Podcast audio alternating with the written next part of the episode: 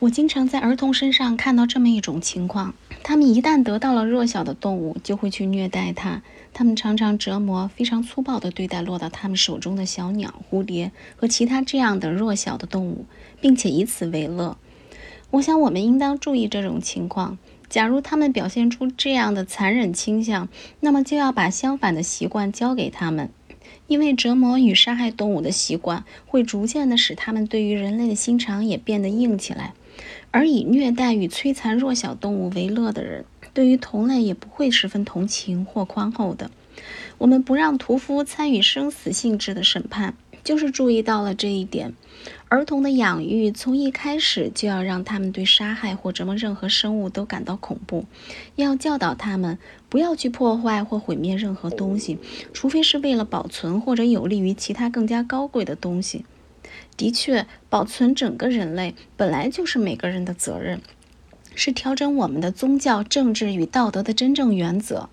假如我们每一个人都能尽力使它成为自己的信仰，那么这个世界就会安静得多，善良得多。还是回到我们当前所讨论的问题上来，我认识一位母亲，对她的和善与远虑都不能不表示赞叹。当他的任何一个女儿，就像一般小女孩所喜欢的那样，想要一只狗、一只松鼠、一只鸟或者诸如此类的东西时，他总是会满足他们的要求。不过，一旦得到了这些动物之后，他们就一定得爱惜它们，勤勉地照管它们，使它们不缺所需要的东西，不受到虐待。因为如果他们没有用心照顾它们，这位母亲就会把它看作一种重大的过失，而为此没收他们的小动物，至少也要因此责骂他们一顿。这样，他们很早就学会了勤勉与善良。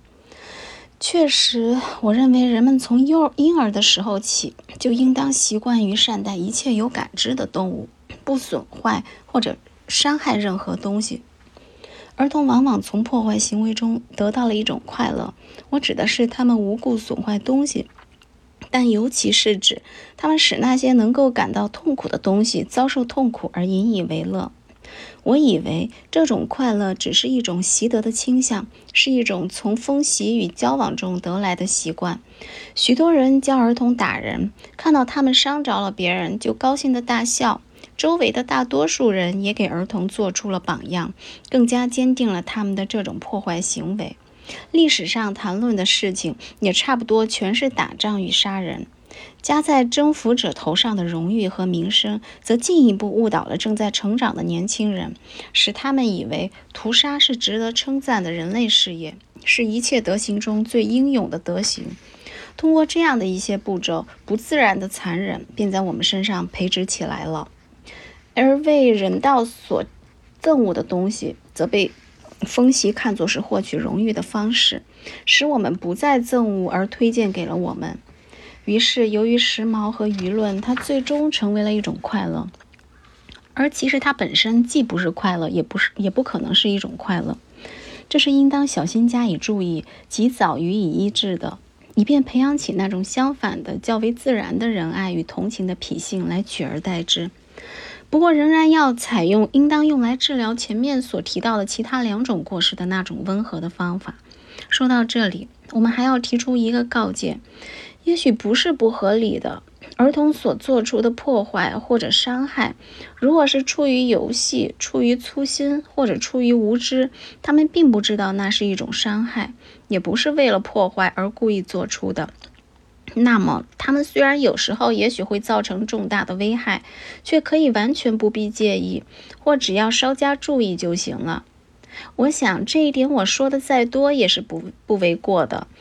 即无论儿童犯了什么过错，无论所犯的过错会造成什么后果，我们对待他的过错时，只应当考虑他的根源以及他可能养成的习惯。惩罚应当着眼于这种地方。儿童不应当因为游戏或者粗心做出的伤害而受到惩罚。需要改正的过错是他心中的过错。如果所犯的过错或者可以为为年龄所治愈，或者不会养成任何不良的习惯，那么无论目前的行动是如何的令人不愉快，都不必加以责备。要培养年轻人的仁爱之心，还有一条途径，那就是让他们养成一种习惯，在言谈举止上对那些身份低微的人，尤其是仆人，做到以礼相待。人们常常可以看到，绅士家庭里的儿童往往用粗鲁的言辞、轻蔑的称呼和傲慢的举止来对待家中的仆人，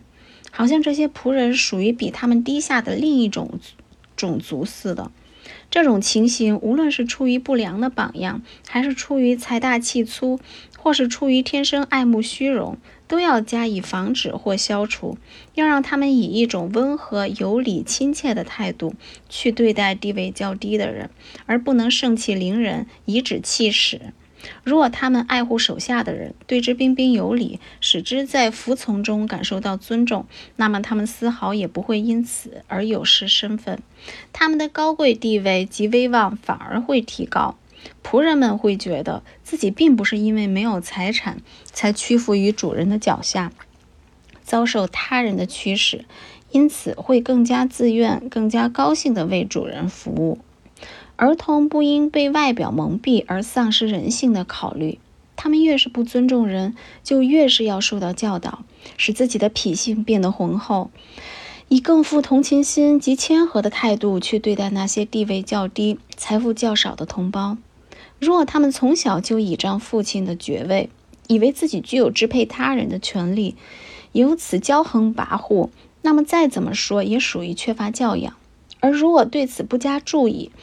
那就会使他们天生的自负心理潜滋暗长，乃至形成一种蔑视手下人的习惯。其结果除了导致压迫与残酷，还会有别的结局吗？